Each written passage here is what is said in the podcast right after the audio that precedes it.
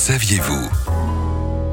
Saviez-vous que l'on peut recharger ses batteries en quelques minutes? Pas celles de votre véhicule, mais bien les vôtres. Repartir du bon pied après une pause sur la route des vacances grâce à ce que l'on appelle une micro-sieste. Bonjour Émilie. Bonjour. Alors vous êtes sophrologue et partisane de la micro-sieste, alors expliquez-nous ce que c'est. Alors une micro-sieste, c'est une sieste courte qui dépasse pas 20 minutes pour éviter d'être dans du sommeil profond. On est dans un état de conscience modifié qui est proche du sommeil mais qui est pas vraiment dans un sommeil profond. C'est euh, de pouvoir euh, détendre le corps, euh, diminuer le stress.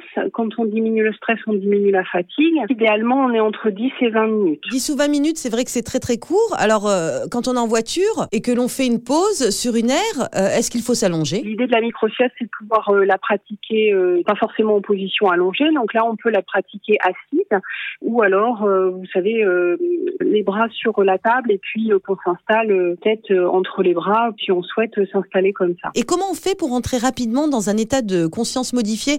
Euh, Parce que c'est vrai que certains d'entre nous ont un peu de mal euh, à s'endormir. Il y a quelques petites techniques. Déjà, on va détendre le corps. Et pour détendre le corps, je vais le faire euh, se tendre en pratiquant ce qui s'appelle un IRTER. Le I de inspiration, le R de rétention, donc on retient l'air dans les poumons. Le T de tension, c'est-à-dire qu'on tend tous les muscles vraiment tous les muscles. On contracte les muscles du visage comme si on avait du soleil dans les yeux, on contracte les poings, les bras, enfin vraiment tous les muscles. Et après, le E de expiration et le R de relâchement. Donc en fait, les gens vont faire ça. Et déjà, quand il y a des tensions dans le corps, le fait de pratiquer ce petit exercice, ça permet de relâcher euh, bien plus profondément les tensions qu'on peut avoir dans le corps et de réinstaller la détente dans le corps pour euh, effectivement plusieurs heures. On imagine qu'il vaut mieux prévoir un réveil si on ne veut pas partir dans une sieste de deux heures L'idée, effectivement, si on est vraiment très fatigué, c'est de pouvoir avoir un réveil parce que sinon, on va partir et on va faire sa nuit.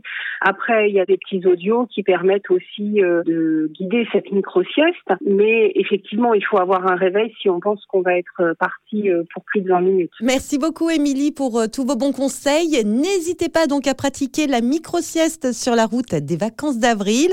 Et n'oubliez pas, la pause, c'est toutes les deux heures ou dès les premiers signes de fatigue. Retrouvez toutes les chroniques de Sanef 177 sur sanef177.com.